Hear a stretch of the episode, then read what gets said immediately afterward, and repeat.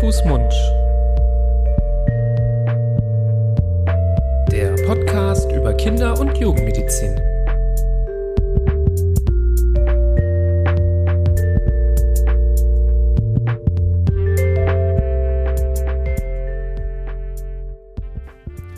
Ja, guten Tag. Grüß Gott. Herzlich willkommen zu einer nächsten Folge von Hand, Fuß, Mund, der Podcast über Kinder- und Jugendmedizin mit uns, mit Florian, das bist du. Und Nibras, das bist du. Und das bin ich, genau.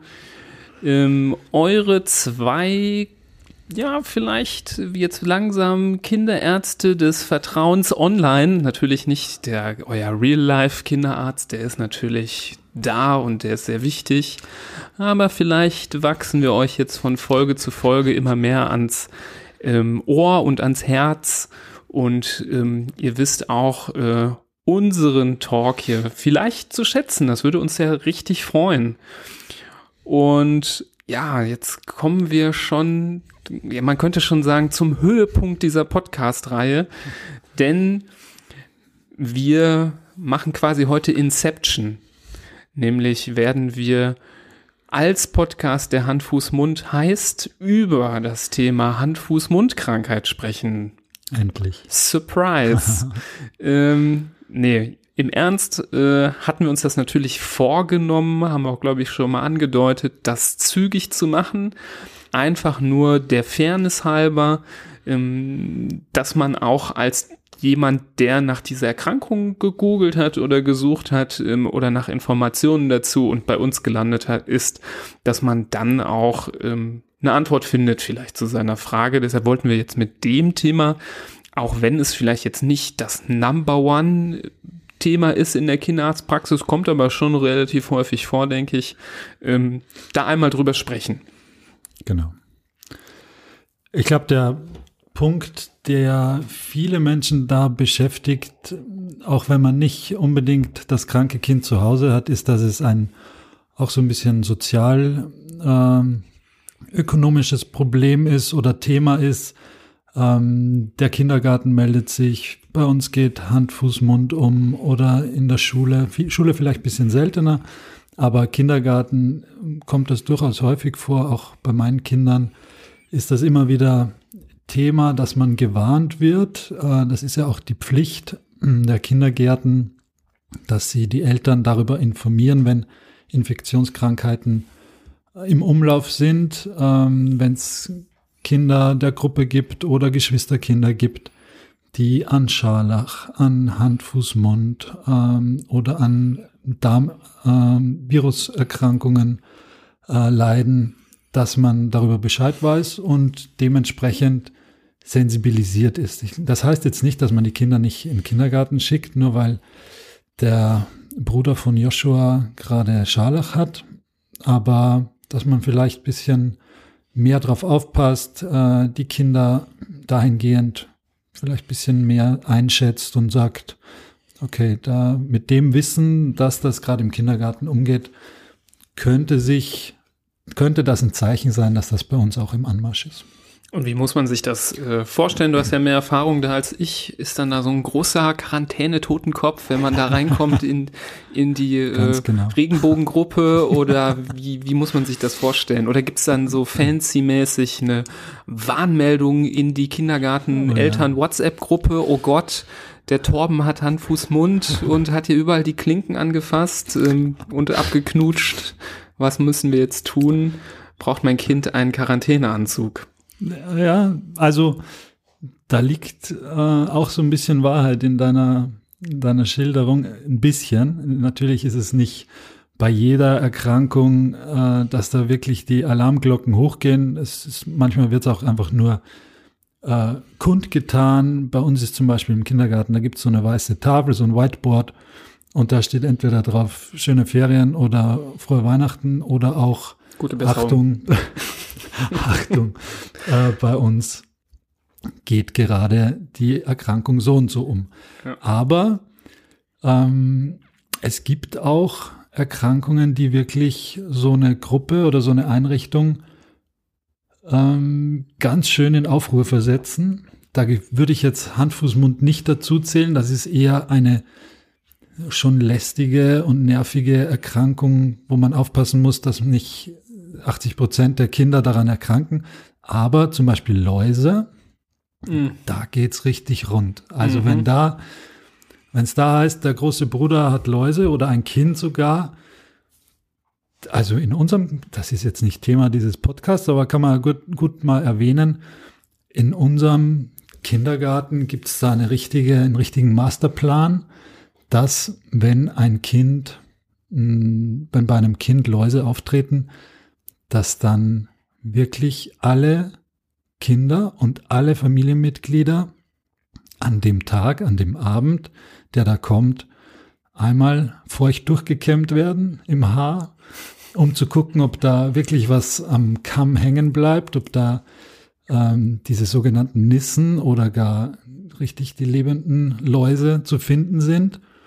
Und dann gibt's natürlich dementsprechend diese äh, Shampoos, die man anwenden muss, wenn sich da etwas zeigt. Und das hat sich bei uns, muss man sagen, wirklich bewährt.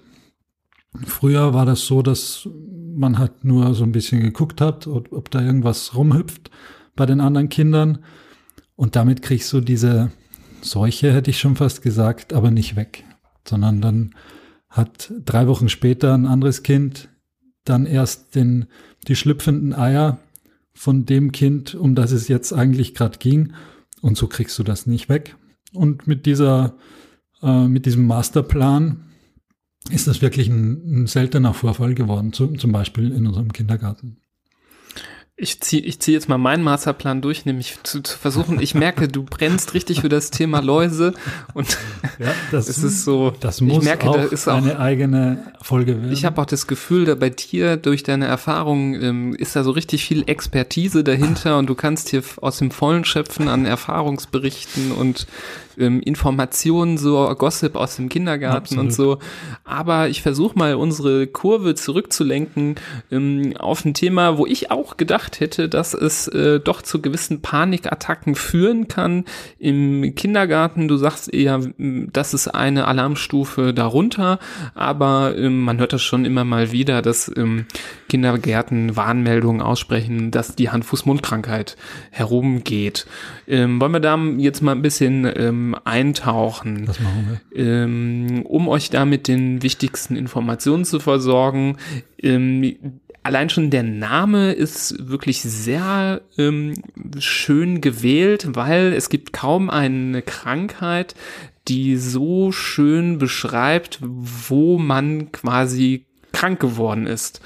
Nämlich mhm. ähm, jeder, der mit der Krankheit schon mal in Kontakt getreten ist oder jemanden mal gesehen hat, der das hat, der ähm, kennt diese typischen ähm, roten Flecken, teilweise mit Bläschen, die man bei der Krankheit an den Händen, an den Füßen und im Mund meistens, manchmal auch am Mund ähm, außen sichtbar, aber vor allem im Mund ähm, erkennen kann. Jetzt heißt die Krankheit Hand, Fuß, Mund. Eigentlich muss man sagen, vom klassischen Krankheitsverlauf müsste sie, müsste das Mund nach ganz vorne. Weil so wie ich es so aus meiner Erfahrung kenne und so wie es auch die Literatur beschreibt, geht die Krankheit ja meistens im Mund los. Oder hast du da andere Erfahrungen gemacht? Nee, das, da pflichte ich dir absolut bei. Ist dem geschuldet wahrscheinlich, dass es ähm, ein Erreger ist, der sich im Magen-Darm-Trakt am wohlsten fühlt. Es handelt sich ja um Viren ähm, bei diesen Erregern, genauer gesagt um Enteroviren, also um Viren, die sich ja im, äh, im Magen-Darm-Trakt meistens aufhalten. Wir kommen auch gleich noch zu den Übertragungswegen, die spielen da natürlich auch eine wichtige Rolle.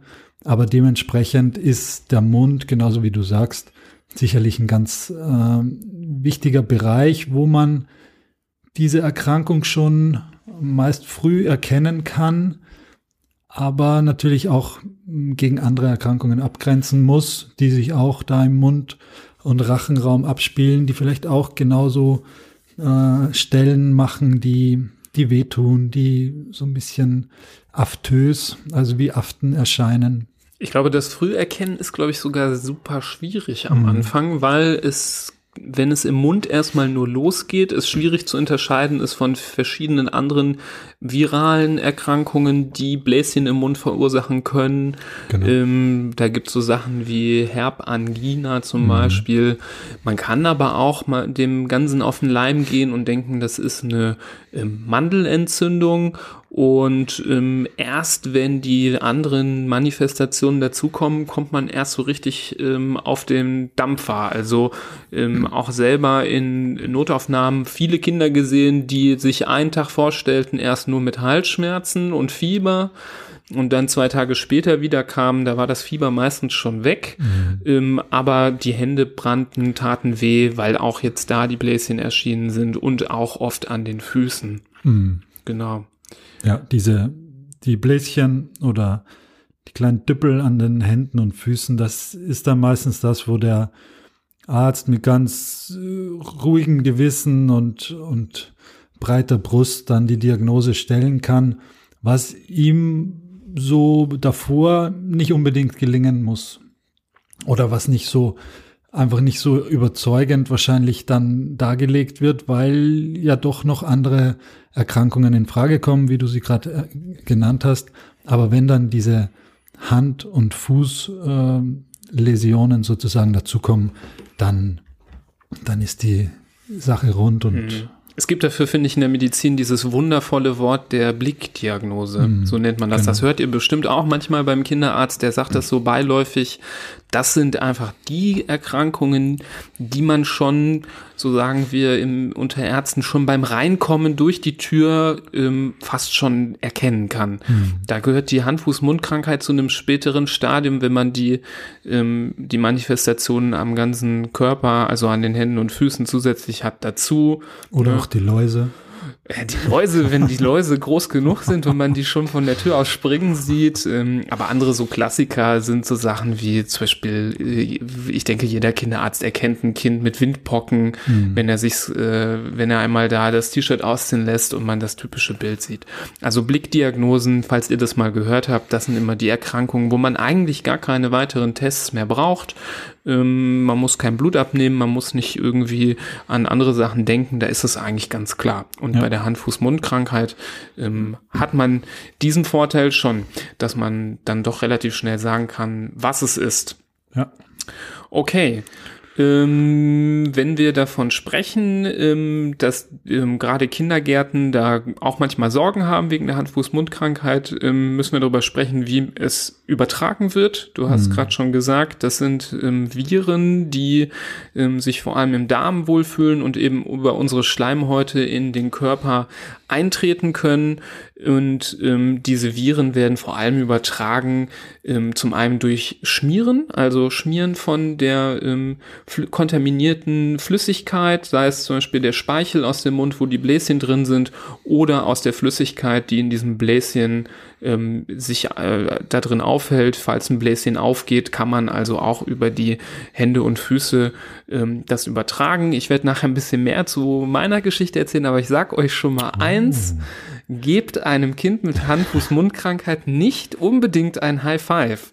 ähm, das äh, ist nämlich äh, mir passiert. Ich erzähle euch aber später, ähm, was das genau, wieso das eine doofe Idee war. Die Geschichte kenne ich gar nicht. Ja, ich bin sehr gespannt. Super, dann, das ja. ist doch perfekt. Dann ich, ich, ich dachte, ich hätte es dir schon mal erzählt, ja. aber dann kann ich es äh, kann noch mal weiter ausführen. Ähm, und ähm, was ich interessant fand, ist, dass nämlich eben diese Viren durch die Schleimhaut ähm, eintreten und dann auch relativ schnell ins Blut gelangen und dadurch halt den Weg finden über zum Beispiel der Mundschleimhaut, wo die Krankheit losgeht ähm, und äh, dann äh, Richtung Hände und Füße ähm, sich ausbreitet. Mhm. Wieso es jetzt nicht unbedingt am Rücken oder auf der Brust auftritt, das ist eine Frage, die, glaube ich, ähm, keiner so richtig beantworten kann. Aber kann also die Bläschen, die können ja generell überall auftreten, auch an Stellen, die nicht Hand, Fuß oder Mund sind, aber deutlich seltener. Deutlich seltener ja, genau. Und am, die allermeisten Patienten präsentieren sich eben mit diesen äh, Stellen, die da befallen sind. Wobei man eigentlich, eigentlich die Krankheit Hand, Fuß, Hand, Fuß, Mund, Gesäß nennen müsste. Weil ähm, ich weiß nicht, wieso das fehlt, aber wenn es eine Stelle gibt, die typischerweise auch betroffen ist, dann ist es häufig auch der Po, manchmal auch der Genitalbereich. Mhm. Ähm, da findet man doch häufig ja. ähm, bei den Kindern, wenn man die, wie man es auch immer tun sollte, einmal ähm, sich richtig ähm, ausziehen lässt, dass man den ganzen Körper untersuchen kann, findet man an diesen Stellen ähm, auch Bläschen. Keine Diagnose durch Hemd und Hose. Genau, das ist der klassische Spruch, da ist es viel, viel Wahres dran. Ja. Und ähm, ist ein, ist ein super Spruch. Und wenn du das Gesäß ansprichst, muss man auch den mm, Übertragungsweg nennen, der einem vielleicht auch, wenn die Erkrankung schon vorüber ist, noch Probleme bereiten kann. Und das ist äh, die Übertragung durch den Stuhl. Mhm. Gerade bei kleinen Kindern, die sich oft, oft mal in die Hose packen oder ähm, ja, einfach auch mal den Finger im Po stecken, wenn sie gerade Langeweile haben da kann das durchaus auch noch weitergegeben werden, weitergetragen mhm. werden und ganz wichtig, auch wochenlang, wenn die Erkrankung schon vorüber mhm. ist. Das macht natürlich so eine äh, Quarantäne, wenn man das Kind jetzt nicht in den Kindergarten schickt, aber dann, wenn es wieder gesund ist, wenn die Bläschen abgeheilt sind, erklären wir gleich noch, ähm, auch noch mal schwieriger, da jegliche Übertragung abzustellen. Ja. Ähm, Finde ich gut, dass du das Thema schon äh, ansprichst, weil wir gerade schon über Übertragungswege gesprochen haben. Wie lange ist man denn in der Regel ansteckend? Ähm, kann man natürlich nie vorher in, in eine sehr exakte Zeitspanne form formulieren, aber definitiv sollte man immer im Kopf haben, dass so lange Bläschen äh, da sind, die noch Flüssigkeit beinhalten, dass man dann ansteckend ist und für den Mund, für diese Aften, die du gesagt hast, solange man diese Aften im Mund hat, ähm, äh, gilt, mal, gilt man als ansteckend. Das sollte man auch in Berufen, ähm, wo man vielleicht dann, wenn man erwischt worden ist durch die Krankheit, wo es vielleicht blöd wäre, jemand anderen anzustecken, auch definitiv berücksichtigen. Das muss auch der Arzt berücksichtigen, ähm, da einen ausreichend lange ähm, krank zu schreiben. Jetzt habe ich ein bisschen gespoilert, weil ich jetzt hier schon gesagt habe, krank, krank schreiben. Ich wollte nämlich eigentlich mal darauf, eigentlich die Frage so in den Raum werfen, Hand-Fuß-Mund-Krankheit, das kennt man ja eigentlich eher so von Kindern und ich war auch erstaunt, ähm, ähm, erzähle ich auch gleich genauer, wieso, ähm, nämlich die Frage, betrifft es denn eigentlich nur Kinder? Ist das so eine typische Kinderkrankheit oder können auch Erwachsene betroffen sein? Und da komme ich dann jetzt zu meiner Geschichte. Oh ja. Ich musste Schieß nämlich los. am eigenen Leib erleben, dass man auch als Erwachsener ähm, die Hand-Fuß-Mund-Krankheit bekommen kann. Und da schließt sich der Kreis darum, die Empfehlung, einem Kind mit Hand-Fuß-Mund ähm, kein High Five zu geben. Jetzt zu meiner eigenen Verteidigung. Ich bin natürlich kein Idiot, der einem Kind äh, mit äh, offensichtlichen Bläschen auf der Hand ein High Five gibt. Es war nämlich genau das Tückische, dass es ein Kind war, was erstmal nur die Halsschmerzen hatte, wo man dachte, könnte eine Mandelentzündung sein, kann alles Mögliche sein an viralen Infekten der Mundschleimhaut. Ähm, und wie das dann mal so ist, wenn ein Kind einem ein High Five anbietet, dann rennt man natürlich nicht sofort zum Desinfektionsständer, desinfiziert 30 Sekunden, kommt zurück und gibt dann erst High Five, sondern man lässt sich ja manchmal dazu hinreißen. Und ja, wenige Tage später bekam ich plötzlich Fieber. Hm. Es ging los mit Halsschmerzen ich dachte auch am Anfang erst, es wäre eine Mandelentzündung oder sowas in die Richtung. Das kriegt man ja als ähm, Frischlingsarzt in so einer Notaufnahme ja dann am laufenden Band. Und dann so zwei, drei Tage später hat, äh, fingen meine Hände an zu brennen und da waren da so rote Punkte. Und ich dachte erst, das Antibiotikum, was mir der Hausarzt verschrieben hatte, mhm. ähm, würde ich, ich würde das nicht gut vertragen, dass ich so eine Art mhm. ähm, Allergie bekomme. Mhm. Als ich dann aufstehen wollte, um äh, nachzugucken, was im Beipackzettel steht, merkte ich, dass aber auch die Füße höllisch wehgetan haben. Und ähm, dann wurde äh, ein Puzzleteil zum anderen zusammengefügt. Ich habe die Socken runtergerissen und habe gesehen, da sind Punkte, an den Händen sind Punkte und da war die Blickdiagnose gestellt, bei mir selbst. Und ähm, ja, so habe ich erfahren, dass auch Erwachsene Hand-Fuß-Mund-Krankheit kriegen können. Und ich muss sagen, ich war, glaube ich, noch nie so lange flach gelegen durch einen Infekt wie durch die Hand-Fuß-Mund-Krankheit. Das hat bestimmt ungefähr eine Woche gedauert in der ich mich schon nicht besonders toll gefühlt habe und dann noch mal einige Tage länger, bis diese ganzen Läsionen, diese Flecken und Bläschen verschwunden sind. Mhm. Also das war doch ein langwieriger Prozess, ähm, was einen dann vielleicht doch noch mal daran erinnern sollte, vorsichtig zu sein. Also wenn man das bei seinem eigenen Kind sieht, ähm, dass man dann einfach eine bessere Handhygiene einhält mhm. und ähm, einfach guckt, dass man äh, sich regelmäßig die, die Hände wäscht. Mhm. Ja. Dramatisch.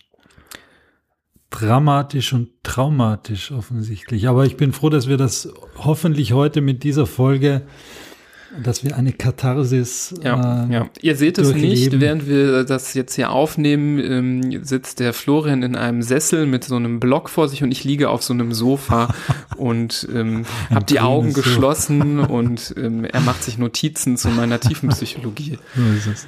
Nee, genau. Das ist, ähm, ja. Ähm, ich glaube, was du hier ansprichst, was du am eigenen Leib erlebt und erlernt hast, das ist auch einer der Gründe, warum einem durchaus einige Kinderärzte nicht die Hand geben, wenn man reinkommt. Das ist jetzt nicht, weil sie unhöflich sind oder, oder Rüppel sind, die keine Manieren gelernt haben in der Kinderstube, sondern da ist wirklich ganz schön viel äh, ansteckendes Material unterwegs in mhm. so einer Kinderarztpraxis.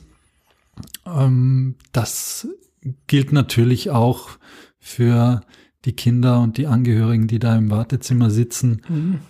Auch da, mm, das ist nicht jetzt der, der ideale Aufenthaltsort, aber mhm. gut, da, da kommt man nicht drum rum in den meisten Fällen. Aber also nicht böse sein auf den Kinderarzt, der einen ja. nur von weitem grüßt. Ja. Was ähm, wir haben ja noch gar nicht gesagt, wie das Virus genau heißt, was diese Krankheit macht. Das hat nämlich einen zum, zur Erkrankung passenden Namen. Das sind diese sogenannten Coxsackie-Viren, mhm. ne? so richtige kleine Säcke, diese Coxsackie-Viren. Ähm, denn man denkt sich ja, na gut, jetzt hatte ich die Hand-Fuß-Mund-Krankheit, jetzt bin ich doch bestimmt immun dagegen. Das kriegt man doch bestimmt nur einmal. Und die Antwort ist leider sehr enttäuschend.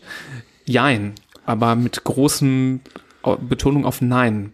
Denn es gibt von diesen Coxsackie-Viren ähm, Typ A, so das ist die spezielle Form, gibt es verschiedenste Unterformen, verschiedenste Stämme, die nochmal durchnummeriert werden. Ähm, manche dieser Stämme sind je nach geografischer Lokalisation die häufigsten und ähm, man ist dann nur gegen diesen einen Stamm immun. Es gibt aber so viele, mhm. dass es einfach ähm, sehr wahrscheinlich ist, dass wenn man sich immer wieder dem Risiko aussetzt, ähm, dass man sich wieder anstecken kann. Mhm. Also ich kenne auch selber Erwachsene in meinem engeren Kreis, die ähm, durch ihre Kinder ähm, mehrfach selber die Hand-Fuß-Mund-Krankheit bekommen haben. Auch Kinder natürlich, die dann mehrmals erkrankt sind. Mhm. Das kann also auch noch ähm, gut sein. Deswegen nicht äh, ähm, total äh, vergessen, ähm, sich vorsichtig zu verhalten, nur weil man einmal die Krankheit hatte. Man kann sie immer wieder bekommen. Hm. Vielleicht nochmal, was heißt eigentlich vorsichtig verhalten? Was, was können die Familien ähm, zu Hause tun, um da vielleicht auch die Geschwisterkinder oder sich selbst, Mama und Papa, zu schützen? Ich glaube, so ein Desinfektionsmittel, so ein kleines Fläschchen, gehört in jeden Haushalt auch wenn man, wenn alle gesund sind, das äh, sollte im Badezimmerschrank oder im Apothekenschrank vorhanden sein, um genau bei diesen Fällen, in diesen Situationen auch eine dementsprechende Hygiene durchführen zu können, dass man sagt, okay, jetzt ich, der Zweijährige, der hat jetzt die Erkrankung, natürlich wird der, wird der weiter ähm, teilhaben am, am Familienleben. Aber wenn ich den jetzt zum Beispiel eine frische Windel mache oder, oder ihn sonst irgendwie versorge oder ihm die Zähne putze oder sonst irgendwie, dann, bevor man sich dem Rest der Familie, den anderen Kindern widmet, einmal das genau. Fläschchen ähm, sich die Hände desinfizieren, dann verringert man schon mal die, diesen Übertragungsweg. Man kann es eh nicht ganz äh, ausschließen, man kann die Kinder nicht äh, isolieren oder in Quarantäne stecken. Das soll natürlich nicht sein, aber das, was man tun kann, sollte man auch tun. Die Erkrankung kriegt man ja nicht dadurch, dass man die Viren auf die eigenen Hände bekommt zum Beispiel, sondern wenn man diese Viren dann an den eigenen Händen trägt und dann was ist mit der Hand, wenn das zum Mund geführt wird oder mhm. äh, irgendwie anders in Kontakt kommt ähm, mit unseren Schleimhäuten. Darüber kann es dann übertragen werden. Berührt man aber ein Kind, was die Erkrankung hat und desinfiziert sich danach gut die Hände, dann ist das Ansteckungsrisiko deutlich gesunken. Und auch ähm, wenn man sagt, ähm, was ist besser, Hände waschen oder desinfizieren, ähm, kann ich mich noch sehr gut erinnern an mein Studium, wo wir mal die Hände gewaschen haben und auf so einen einmal äh, ja nee, genau das ja man hatte nicht viel im Studium nein dass man ähm, da hatten wir ein mikrobiologisches Praktikum da mussten wir uns die Hände einmal sehr gründlich waschen und dann mit dem Finger über so eine ähm, Nährmedium gehen und dann einmal die Hände desinfizieren und über ein Nährmedium gehen dann hat man geguckt auf welcher Platte wachsen mehr mhm. Keime mhm. und auf der Platte mit äh, dem Händewaschen waren trotz aller Gründlichkeit sehr viele Keime gewachsen und auf der Platte wo man sich die Hände desinfiziert hat mit einem richtigen ähm, professionellen Mittel, da war fast nichts mhm. drauf. Also deswegen hast du vollkommen recht, eine super Empfehlung,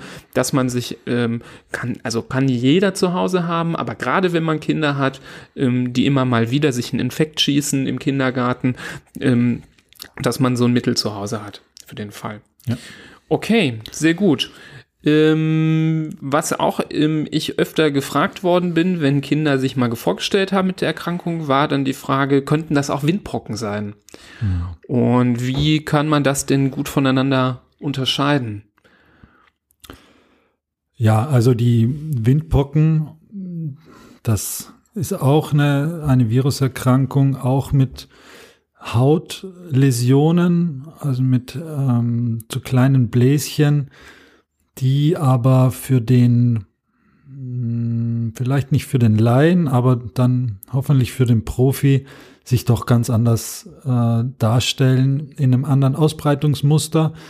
Ähm, die können oder treten generell am ganzen Körper auf, am ganzen Stamm, also auch am, am Bauch, an der Brust, an den, an den Oberarmen, Unterarmen und sind so in ganz unterschiedlichen Reifestadien, sage ich jetzt mal. Das sind kleine Bläschen, die gerade erst entstehen, dann gibt's größere, die kurz vorm Aufplatzen sind, dann gibt's welche, die schon aufgeplatzt sind und schon wieder abheilen oder verkrusten oder aufgekratzt sind, weil sie, weil sie jucken.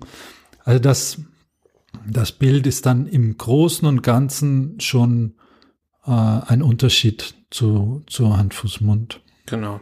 Also wenn man das so über den ganzen Körper verteilt sehen würde, man sieht ja die Windpocken durch die ähm, doch durch gut durchgeführten Impfungen immer seltener. Aber wenn man das sehen würde, dann würde es eher gegen Hand-Fuß-Mund-Krankheit und doch für Windpocken sprechen, beziehungsweise umgekehrt. Wenn die Läsionen nur an den typischen Stellen sind, dann ist es höchstwahrscheinlich äh, keine ähm, Windpockeninfektion. Mhm. Ähm, eine Sache wollte ich noch erzählen, nämlich da darf man sich nicht erschrecken. Es gibt eine Komplikation, die etwas später auftritt, nachdem man die Bläschen an Händen und Füßen hatte, die dann auch ähm, ordentlich wehtun können.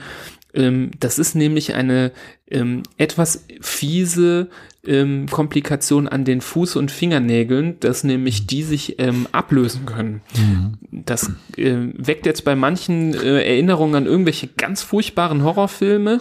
Ähm, ist auch ein bisschen so, weil es wirklich, finde ich, eines der äh, unangenehmsten Dinge ist, die mhm. so passieren können. Ähm, aber eben dann, wenn diese Bläschen auch mal unter dem Nagel im Bereich des Nagelbetts auftreten können, ähm, löst sich nach der Verheilung der Stelle oft an der Stelle diese Nagelmatrix auf und der Nagel kann dort kaputt gehen und es können teilweise Nägel ähm, und Zehennägel ausfallen. Keine Sorge, die wachsen auch alle wieder nach, ähm, aber es ist trotzdem blöd und äh, das sollte man im Hinterkopf behalten. Das kommt nämlich häufig erst so eine Woche, zwei Wochen nach Anfang des Infektes. Ähm, auch da merkt man, da hat man im, also an der Hand-Fuß-Mund-Krankheit, da, da hat man was von. Das geht dann relativ lange und ähm, mhm. genau, da ähm, hat man immer was zu tun. Das dauert schon ein paar Wochen, bis man dann wieder vollkommen frei ist von irgendwelchen Erscheinungen. Bis alles nachgewachsen ist. Nein, so schlimm ist es natürlich nicht. Ähm, aber das ist eine, eine Komplikation, eine nicht schlimme Komplikation, wie es, wie es es gibt bei dieser Erkrankung, das mit den Fuß- und Handnägeln. Ähm, unser, unsere erste Episode dieses Podcasts hat sich ja um das äh, schöne Thema Fieber gedreht und ähm, wir haben das versucht in allen Facetten zu beleuchten, wie es möglich ist bei so einem ähm, vage umschriebenen Symptom wie dem Fieber, äh, gehört natürlich zu Hand, Fuß, Mund auch dazu. Die Kinder, das ist meistens so ein erstes Symptom auch, da denkt noch gar niemand an Hand, Fuß, Mund, da sieht noch keiner irgendeinen Ausschlag äh, an den Extremitäten oder im, im Mund. Aber die Kinder sind schon krank, nicht schwer krank, aber malat und, und das Fieber ist auch schon bemerkbar. Und danach in der Folge, nach so zwei, drei Tagen, zeigen sich dann die, die Ausschläge ähm, an den namensgebenden Stellen und ähm, dann wird es leichter zu erkennen. Das Fieber allein ist ja sehr unspezifisch. Ja, ja, die Zuhörerschaft brennt natürlich ähm, wahrscheinlich danach zu hören, was man jetzt tun kann, damit es dem armen Nibras besser geht, wenn er wieder High Five gegeben hat und erst zehn der äh, Koksaki-Stämme abgefrühstückt hat und Nummer 11 bis 14 noch am Patienten ist.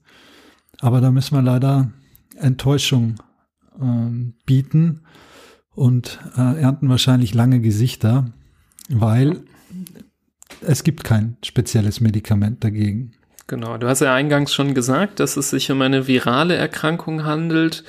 Ähm, wir werden auch noch mal genauer darauf eingehen, was der Unterschied ist zwischen Viruserkrankungen und bakteriellen Erkrankungen. Ähm, und immer dann, wenn wir Viren haben, ähm, haben wir deutlich weniger Möglichkeiten, ein Medikament zu verabreichen, was direkt den Erreger angreift. Und tatsächlich bei diesen Coxsackie-Viren gibt es äh, kein Medikament, ähm, was ähnlich eines, einem Antibiotikum zum Beispiel den Erreger sofort angreift. Ein Antibiotikum können wir in dem Fall nicht geben, die wirken nur bei Bakterien.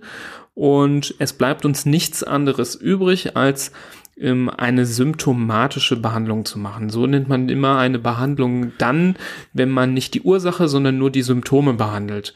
Und diese symptomatische Behandlung besteht einfach darin, ähm, die ähm, einzelnen Problemchen je nach Ausprägung anzugehen, bei Fieber fiebersenkende Medikamente zu geben und ähm, wenn wir Schmerzen haben, was gegen die Schmerzen zu machen, was ja zum Glück oft das gleiche Medikament ist wie gegen das Fieber, denn wie die meisten wissen, die fiebersenkenden Medikamente, Paracetamol, Ibuprofen zum Beispiel, über die wir auch in der letzten Woche, äh, letzten Folge gesprochen haben, die helfen ja zum Glück auch gegen die Schmerzen. Und weil diese Bläschen im Mund, aber auch die an Händen und Füßen ähm, tatsächlich sehr gemeine Schmerzen verursachen können, bis hin zur Laufunlust des Kindes, weil einfach auf diese Bläschen äh, an den Füßen keiner auftreten möchte, ähm, helfen diese Medikamente in dem Fall sehr gut. Gibt es noch andere Hausmittelchen? Was kann man noch machen, außer fiebersenkende Mittel und Schmerzmittel? Also es gibt diese, diese lokal anwendbaren Gele, diese kleinen Tuben, ähm, wo so ein Gel drinnen ist mit einem, auch mit so einem lokal wirksamen Schmerzmittel. Ich habe da, was habe ich da in Erinnerung? Camistat zum Beispiel ist ein Präparat. Ähm, davor kann ich nur warnen, das in dieser Situation anzuwenden, weil das Zeug brennt wie die Hölle. Wenn du es auf so, gerade bei Kindern, ähm, also wenn ich jetzt einen Erwachsenen oder wenn ich mich selbst nehme und äh, jetzt so eine Afte zum Beispiel hätte und mir da so ein Gel drauf gebe, dann brennt das mal 20 Sekunden, dass man an die Decke gehen möchte, aber mit dem Wissen, dass es danach so ein bisschen betäubt ist und nicht mehr so wehtut, kann man das ja gut äh, verpacken. Einem Kind, äh, dem man das auf die Lippe oder in die, äh, in die Unterlippe oder so appliziert oder reingibt, das geht auch an die Decke, aber versteht natürlich nicht, dass es danach einen Benefit davon hat und dass danach besser wird. Und es ist der blanke Horror. Also so diese im Mund wirksamen Lokalanästhetika, wie es heißt, ähm, die gebe ich nicht mehr. Mm, ja, kann ich verstehen. Manchmal ist natürlich der Preis, den man sich erkauft, äh, für die Besserung dann doch zu hoch. Ähm, wenn äh, die Schmerzen dann beim Auftragen von so einem Gel zu groß sind. Ja, ähm, ja da kann man, glaube ich, dann sonst eigentlich nicht mehr viel machen. Ähm, was manchmal hilft, glaube ich, gegen diese Bläschen an Händen und Füßen, die machen ja häufig auch so einen sogenannten neuropathischen Schmerz, also kein so klassisches Stechen, sondern eher so ein Brennen oder mhm. Ziehen oder so ein Spannungsgefühl. Da soll ja auch was Kühlendes manchmal helfen, auch so im Mund, dass man ein Wassereis mhm. lutscht mhm. oder genau. dass man auch mal ein Kühlpack ähm, so auf den Boden legt und die Füße draufstellt oder ähm, die Hände in so ein Wasserbad Bad legt zum Beispiel. Das kann man auch tun. Das ähm, hat auch manchmal eine lindernde Wirkung, aber gerade bei Kindern ist natürlich die Frage, wie gut machen die das dann mit? Und natürlich, wir empfehlen als Kinderärzte schon, auch wenn es jetzt kein Fieber gibt, aber Schmerzen vorhanden sind, dann ein Schmerzmittel zu nehmen, ähm, weil das einfach ähm, nicht nur an einer Stelle wirkt, sondern im ganzen Körper und dann tatsächlich den Kindern Abhilfe verschafft, weil wir ja auch möchten, dass die selbstständig weiter was essen und selbstständig was trinken, ähm, was ja manchmal durch die, ähm, durch die Läsionen im Mund dann doch behindert sein kann. Deswegen sind genau. Schmerzmittel dann doch relativ weit oben im, in der symptomatischen Behandlung vertreten. Ganz genau. Sehe ich so wie du.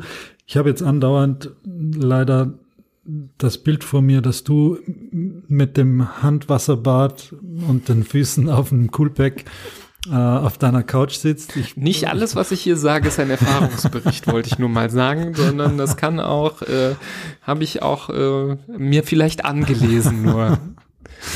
Ja. Ähm, genau. Diese, den Kindern den Schmerz zu nehmen, den sie vielleicht erst verspüren würden, wenn sie was trinken würden, das ist ganz wichtig, das zu antizipieren und zu sagen, okay, du hast zwar jetzt kein hohes Fieber und im Moment ist alles gut, aber wenn ich dir jetzt deine ähm, dein Glas Wasser oder Apfelschorle oder auch was zu essen gebe, dann wirst du sagen, ah, Mama oder Papa, es tut weh im Mund.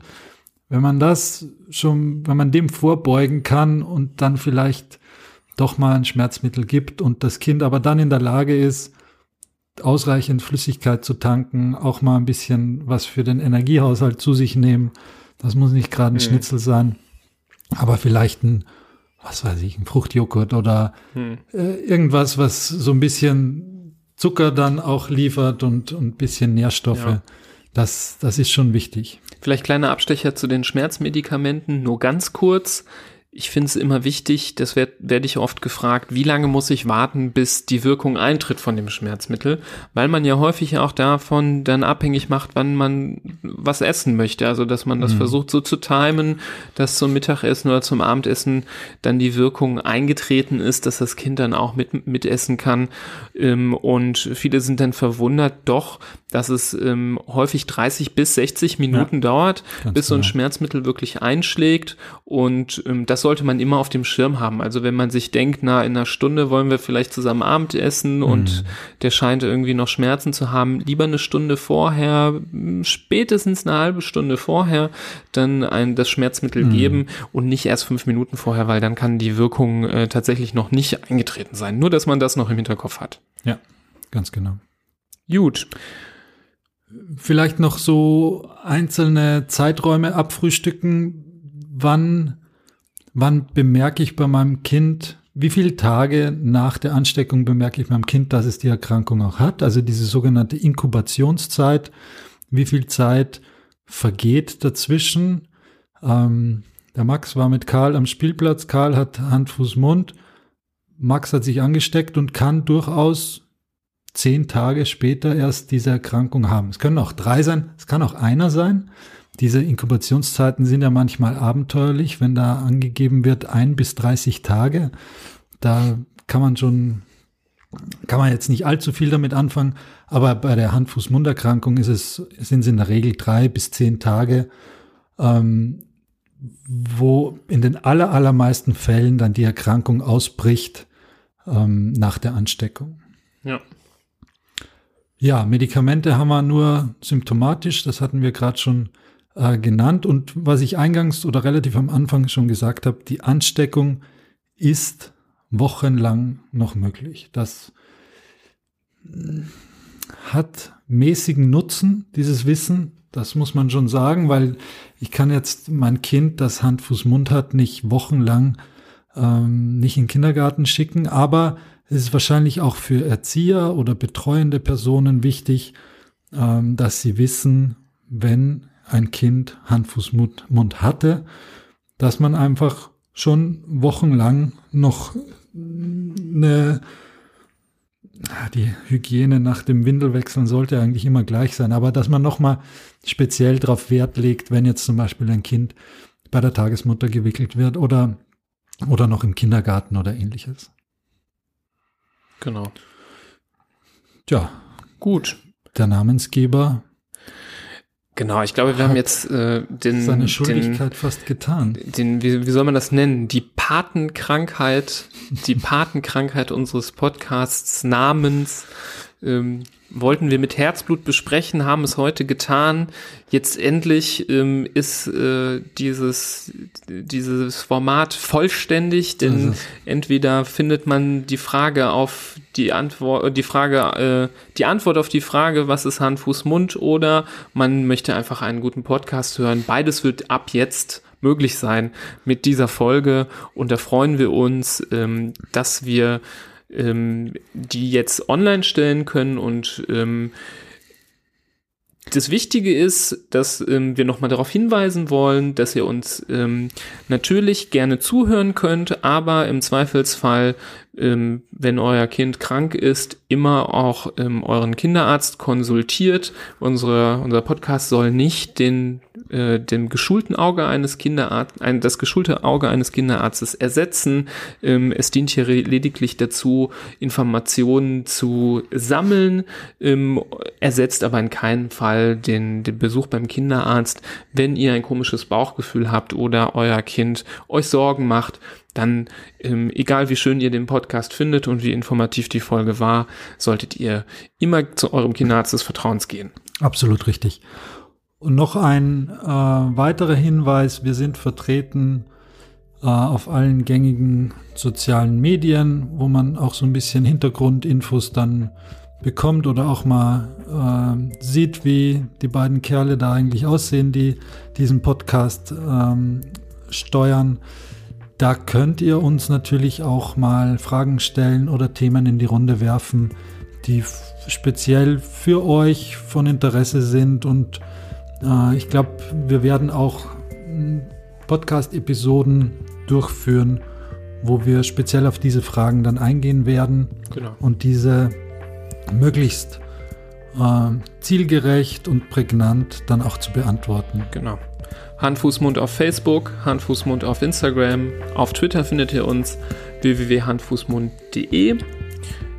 E-Mail könnt ihr uns auch schreiben, klassisch, mhm. info at handfußmund.de. Eine Brieftaube könnt ihr auch senden.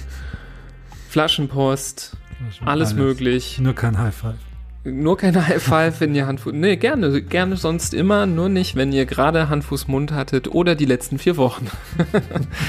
ähm, Genau, so ähm, möchten wir euch jetzt verabschieden. Nur noch daran denken, wenn es euch gefallen hat, eine äh, Bewertung bei iTunes zum Beispiel hinter zu hinterlassen, damit unsere ähm, Sichtbarkeit vielleicht steigt und andere Leute, die hier Interesse dran haben könnten, auch von uns erfahren.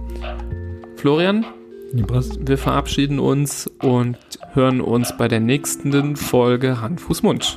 Auf Wiedersehen.